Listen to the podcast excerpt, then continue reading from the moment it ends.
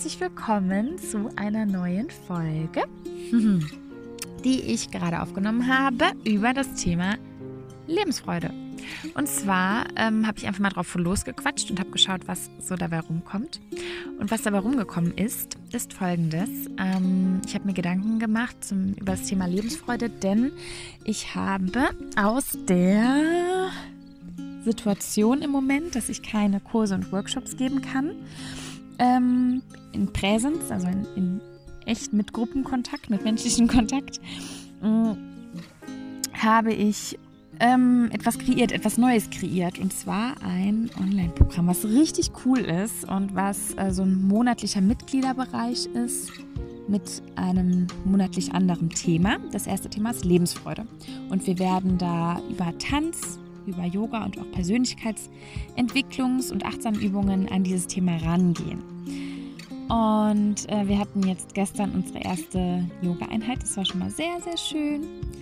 Und ja, und jetzt möchte ich eben zu diesem Thema Lebensfreude auch eine Podcast-Folge aufnehmen. Oder habe ich gerade ähm, schon für euch gemacht. Und ich rede da vor allem auch über Dinge, über Gefühlsvermeidungsstrategien, über Schlüssel zu mehr Lebensfreude, die ich bei mir und anderen Menschen beobachten durfte.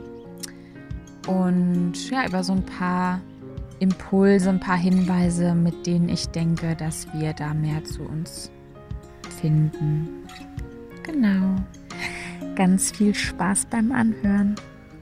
Übrigens, wenn ihr das jetzt hört, ähm, man kann den Podcast mittlerweile auch auf iTunes und Apple Podcast hören. Richtig genial. Also, wenn du das möchtest, kannst du das machen. Und jo, dann viel Freude. ja, genau. Lebensfreude. Ich möchte heute über Lebensfreude reden und möchte das ein bisschen von verschiedenen Perspektiven beleuchten. Bin extra in den Wald gegangen.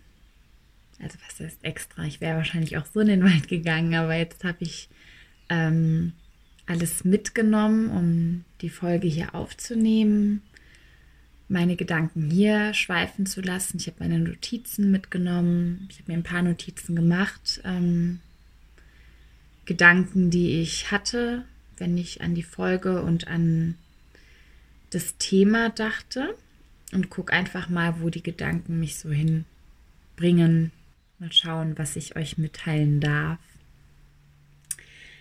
worüber wir uns austauschen können. Denn ja, wie ihr vielleicht wisst oder auch nicht, ich bin immer sehr auf Austausch auch.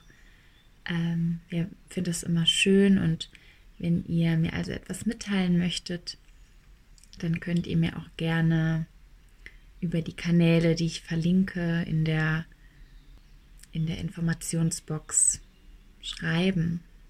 Genau. ja, also, ähm, bei mir ist es so, dass ich eine Person bin und ich glaube, das ist auch so, da ist es Fremdbild und das Selbstbild ziemlich gleich dass ich als sehr lebensfreudig wahrgenommen werde. Und das ist tatsächlich auch was, was ich so innerlich merke.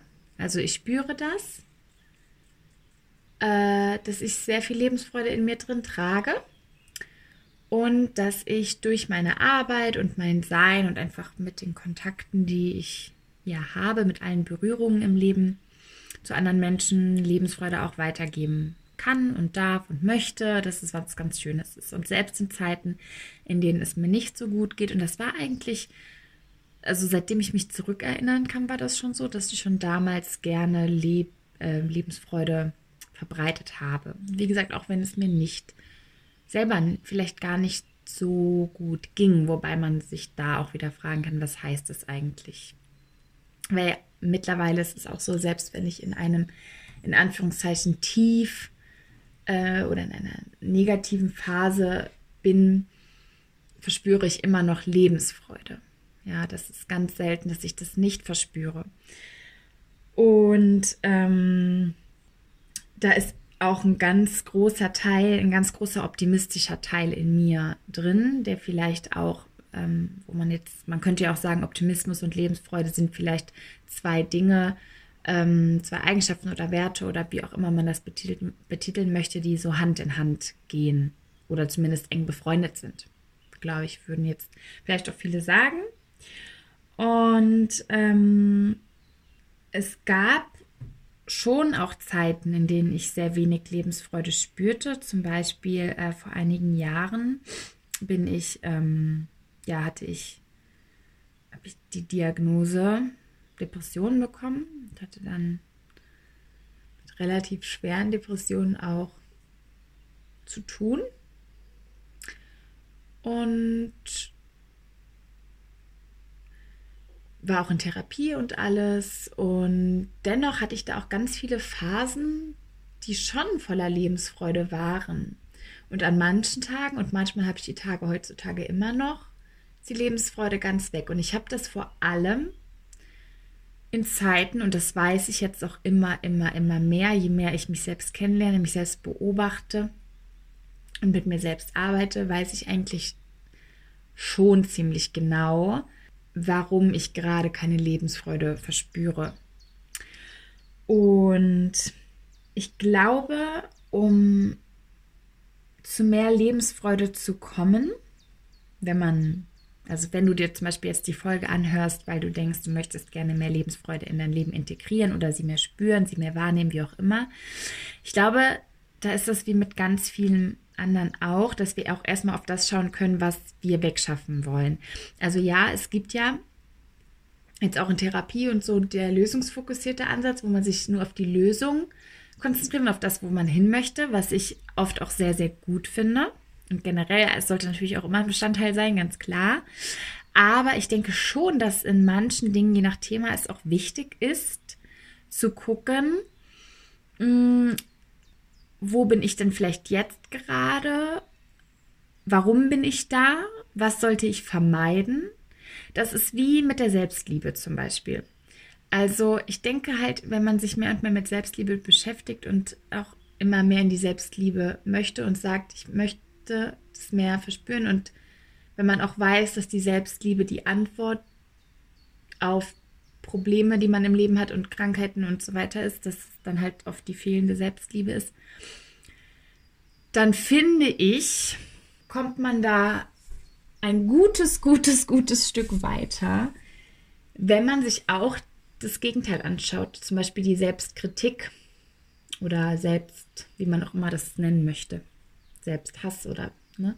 Weil wenn man sich das nicht anguckt, find, also ich finde es ich find dann viel schwieriger. Also mich hat es erst so richtig weit gebracht oder mich bringt es erst so richtig weit im Thema Selbstliebe, wenn ich mich eben auch mit dem Gegenteil beschäftige und das nicht ausblende. Und ich denke eben jetzt mit der Lebensfreude ist es auch so. Und ich glaube, dass halt in diesen depressiven Phasen oder so, oder auch wenn, ja, in, in solchen Phasen das halt dann auch vielleicht oft auch ignoriert wird und deswegen habe ich mir halt ein paar Gedanken gemacht. So, einmal Ortswechsel vom Wald auf die Felder. Es kam auf einmal ein Pack Fahrradfahrer vorbei und jetzt bin ich nochmal zu den Feldern rüber. In der Abendsonne. genau, deswegen habe ich mir ein paar Gedanken gemacht und möchte euch heute mal ein paar Momente oder Situationen vorstellen, in denen ich halt ganz viel Lebensfreude gespürt habe und eben auch Momente und Situationen, in denen ich das nicht so gespürt habe und mal so von meinen Erfahrungen erzählen. Generell bin ich kein Fan davon zu sagen, das funktioniert so oder das funktioniert so. Also das sind immer nur Beispiele und Impulse und einfach nur aus dem Grund, weil wenn ich mich mit Menschen unterhalte, es eben ich doch gemerkt habe, dass es einige Menschen gibt, die sagen, dass sie das ganz hilfreich finden und deswegen teile ich solche Gedanken auch immer gerne mit euch. Also, warum, also wann ich ganz viel Lebensfreude gemerkt habe, war vor allem in den, in denen, in den Zeiten, in denen ich voll im Hier und Jetzt war. Also, wo ich so richtig im Moment war und den Moment zelebriert habe und so Phasen hatte, Zeiten hatte, in denen ich einfach nur genossen habe alles war nur genossen. Nicht so viel immer in der Zukunft und nicht so viel in der ähm, Vergangenheit. Das waren echt so. Und es gab halt dann eine ganz konkrete Zeit in meinem Leben. Das war im September, also ab September 2015. Ähm, das war nämlich, als ich zum ersten Mal nach Costa Rica geflogen bin. Da war ich total, boah, da war ich so im Genießen. Ich hatte auch einen Spruch von einer Freundin von mir im Kopf, die immer zu mir gesagt hat, genieß es, genieß es, genieß es einfach. Und ich habe es echt so gemacht. Und das war so interessant, weil das rückblickend echt die Zeit war, wo ich mit am, ja, wo ich am lebensfreudigsten war. Und das ist so spannend, weil ich bin schon eine Person, dass ich sehr schnell und viel ins Grübeln gerate und das tut mir dann nicht gut. Also dann merke ich echt, wie mein Kopf irgendwann so matt wird und ähm, wenn ich halt sehr, sehr, sehr viel grübel, dann kann das auch sein. Also grübeln ist nämlich eine Gefühlskontrollstrategie, kann eine Gefühlskontrollstrategie sein, eine von vielen. Das ist, wenn man, wenn das Denken sich einfach im Kreis dreht und eine Lösung nicht so wirklich kommt und man Argumente sucht und man nicht im Flow ist. Genau, man ist nicht im Flow. Es, es fließt nicht einfach, sondern es stagniert und es ist irgendwie so zwanghaft. Das ist so bei mir, so äußert sich das Grübeln. Und dieses Grübeln ähm, lässt mir eben nicht zu, überhaupt nicht null im Hier und Jetzt zu sein. Oft ist es halt eben echt in den Zeiten, wo ich schon entfernter von mir selbst bin und auch vom jetzigen Moment und ähm, vielleicht denke, in bestimmte Muster rein zu müssen. Und Grübeln kommt auch bei einigen Menschen, um negative Gefühle zu vermeiden. Also wenn man halt zum Beispiel nach einer Trennung die ganze Zeit darüber nachdenkt, wie es dazu kommen konnte und versucht auch rationale ähm, äh, Gründe zu finden, dann lässt man in dem Moment die Trauer nicht so zu und den Schmerz und die Wut, äh, weil man so sehr in diesem Grübeln da ist. Also es ist eben auch, ja, es ist eine Gefühlskontrollstrategie. Und ich glaube, wenn man Gefühle kontrollieren will, dann geht man immer weit weg von Lebensfreude. Für mich ist Lebensfreude was ganz Leichtes. Und da muss auch nicht alles positiv sein, aber es ist echt und es ist voll und Kontrolle, vor allem die, die Kontrolle über Gefühle, glaube ich, bringt uns ganz weit weg von Lebensfreude. Auch wenn man vielleicht meint, dass man dadurch hinkommt, aber es bringt uns letztendlich weg, denn Gefühle lassen sich nicht kontrollieren. Ähm, genauso eine weitere Strategie, die ich bei mir feststelle, ist auch der Perfektionismus wenn ich ganz, ganz hohe Maßstäbe an meine Arbeit oder an mich lege, ähm, mich vielleicht auch viel vergleiche oder mich oder meine Arbeit die Ergebnisse nicht gut genug empfinde und ständig noch was finde, was ich noch machen kann und das noch in hin und her und damit einfach nicht rausgehe und das nicht loslasse und das nicht fertigstelle. Das kann auch eine Gefühlskontrollstrategie zu sein. Also auch, ja, auch vielleicht kann auch eine Angst dahinter setzen, dahinter sitzen, das einfach nicht einfach rauszugehen mit dem, so wie man halt ist. Und deswegen, das ist so eine Sache, die ich in meiner Arbeit jetzt auch immer, immer mehr mache, äh, weil es mir so wichtig ist zu zeigen, dass alles seine Berechtigung hat, Berechtigung hat, alles gut ist.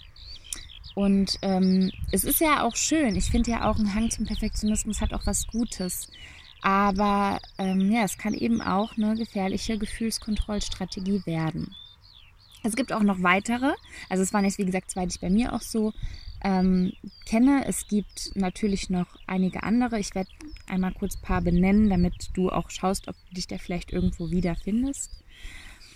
Gefühllos machen ist zum Beispiel noch eine. Also den Kontakt zu dem inneren Erleben komplett meiden und ähm, ja, aussteigen aus der Gefühlswelt sozusagen.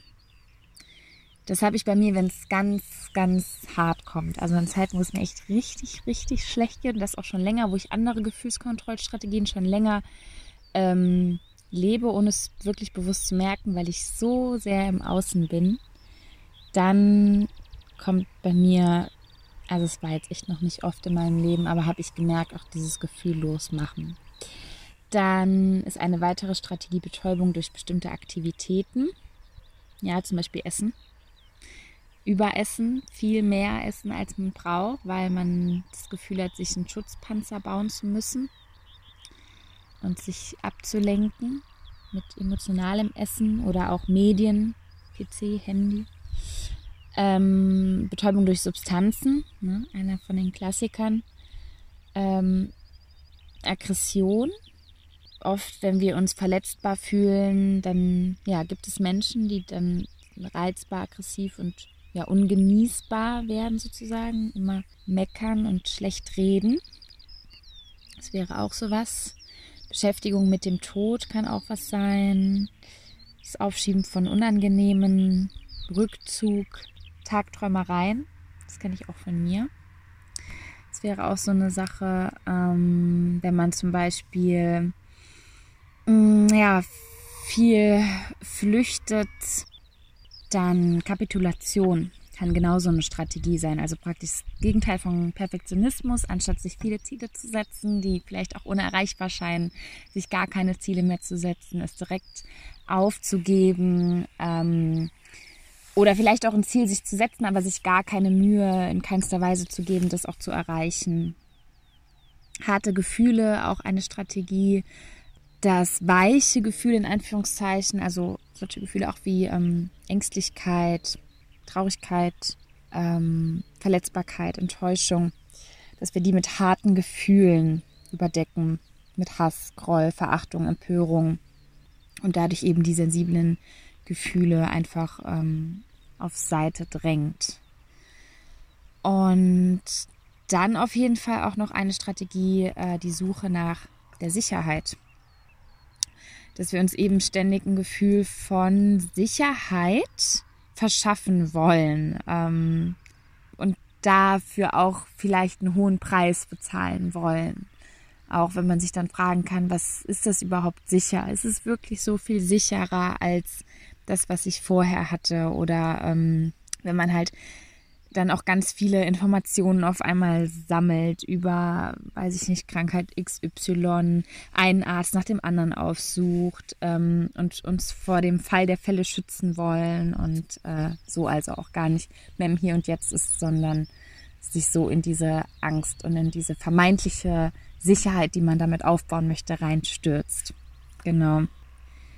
Ja, also ich muss sagen, unser Kopf ist generell sehr, sehr erfinderisch, was so Gefühlsvermeidungsstrategien angeht. Denn im Grunde möchte unser Kopf immer, äh, dass es uns gut geht, ja, und dass wir überleben. Und manchmal äh, ist aber das, was unser Kopf denkt, was uns gut tut und womit wir überleben, nicht das, was uns eigentlich gut tun würde. Weil wir geprägt sind von, äh, von Gedanken, ähm, von Mustern, von, äh, wie sagt man nochmal, na, von Glaubenssätzen. Und zum Beispiel im Bereich der zwischenmenschlichen Beziehungen, da gibt es ganz viele Verhaltensmuster, die entstanden sind ähm, oder fortbestehen, äh, weil sich mit deren Hilfe bestimmte schmerzhafte Gefühle in den Griff bekommen lassen, zumindest kurzfristig ja, zum Beispiel einige Menschen suchen verzweifelt nach Anerkennung oder nach der Aufmerksamkeit im Außen. Ähm, und andere vers versuchen aber, sich völlig zu verstecken, zum Beispiel.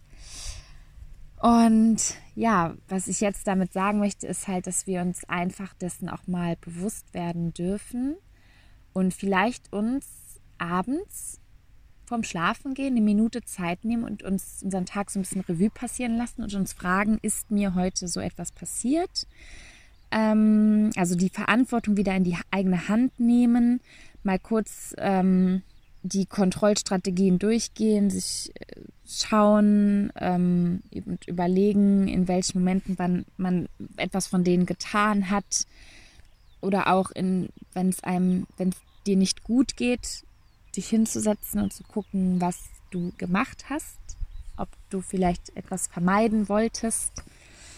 Ähm, und beim Wort vermeiden komme ich auch schon zum nächsten. Und zwar ist es so, dass ich vor fünf Jahren ein Buch gelesen habe, das eines meiner Lieblingsbücher ist, immer noch seitdem. Und zwar gab es in dem Buch ganz, ganz viele richtig schöne Zitate. Das ist das Buch, wie heißt es nochmal? Dinge, die Sterbende am meisten bereuen. Fünf Dinge, glaube ich. Fünf Dinge, die Sterbende am meisten bereuen. Vielleicht kennst du das.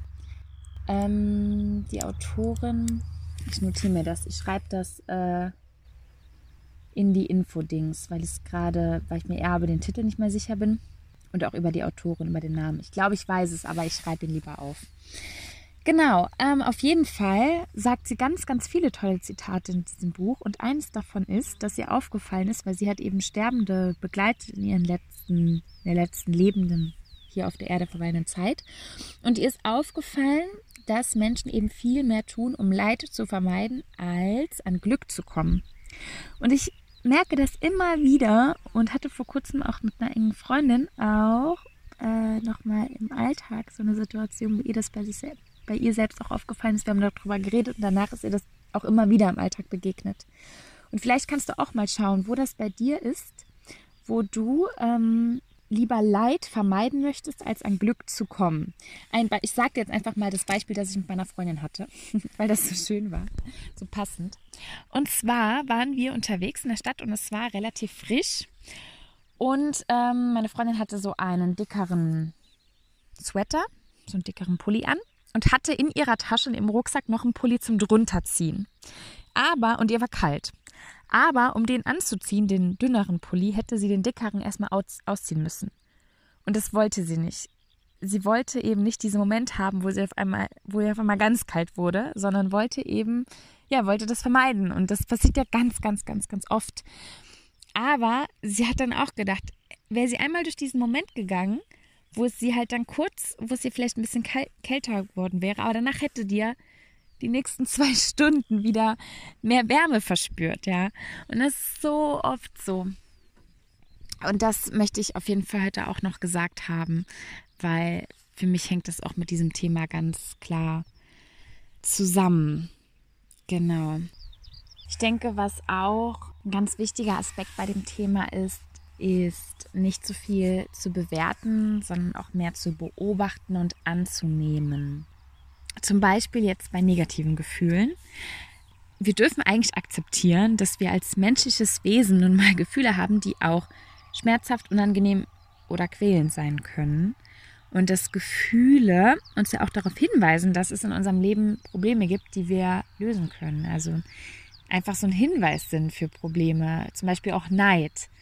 Da darf man einfach mal schauen, warum verspürt man den Neid eigentlich gerade Gibt es da vielleicht etwas, was ich für mich gerne auch so hätte, was ich vielleicht bei der anderen Person sehe und ähm, ja, mich danach sehne eigentlich. Und ja, es ist, ich denke halt nicht, dass das Gefühl selber das Problem ist, sondern dass es uns auf etwas hinweist. Und das eigentlich das gesündeste Leben das ist, wo die komplette Bandbreite der Gefühle gelebt werden darf. Und je nachdem, das ist ja von Mensch zu Mensch auch unterschiedlich stark. Es gibt Menschen, die Gefühle sehr stark wahrnehmen, die positiven und die negativen und die eine ganz krass hoch und tief gehende Gefühlslinie haben. Und dann gibt es Menschen, bei denen ist die Linie, die Wellen eher kleiner.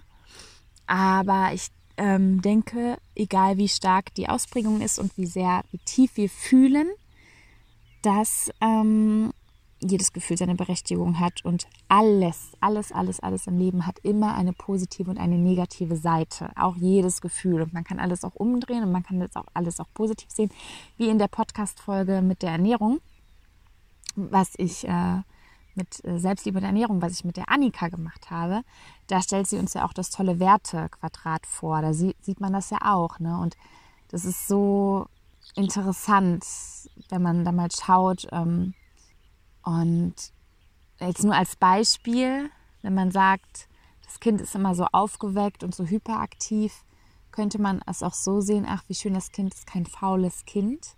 Es ist sehr äh, lebensaktiv. Jetzt nur als Beispiel. Ja? Also man kann alles immer auch drehen und wenden und die Perspektive, die Sichtweise wechseln zu etwas und auch bei den eigenen Gefühlen und das auch ganz liebevoll annehmen und ähm, auch vielleicht ein Gefühl, was man, man sagt, das will ich nicht haben, sich das mal liebevoll anschauen. Genau. Ja. Ich glaube, das waren jetzt so ein paar Gedanken von mir. Ich glaube, ich belasse es jetzt erstmal hierbei. Wenn mir noch mal was einfällt, mache ich noch mal eine Folge. Genau. Und letztendlich möchte ich noch sagen, dass es für jeden Menschen ganz unterschiedlich ist, was Lebensfreude sein kann. Und das kann sich auch bei dir ändern, ja, was heute so ist. Es kann in fünf Monaten noch mal anders aussehen. Und ja, das ist so. Das sind meine Gedanken zum Thema. Dann grüße ich sehr und ähm, ja, freue mich von euch zu hören, mit euch in Kontakt treten zu dürfen. Wenn ihr auch Interesse an dem Online-Programm habt, dann meldet euch sehr gerne, schreibt mir eine Nachricht, dann schicke ich euch weitere Infos oder den Link zum Anmelden oder so rüber. Und wenn ihr ja irgendwelche Fragen habt oder so, schreibt mir einfach. Das, die nächste Folge wird auf jeden Fall eine Meditation sein. Freue ich mich drauf. Und dann war's das. Viele liebe Grüße. Bis ganz bald. Habt einen guten Tag. Ciao.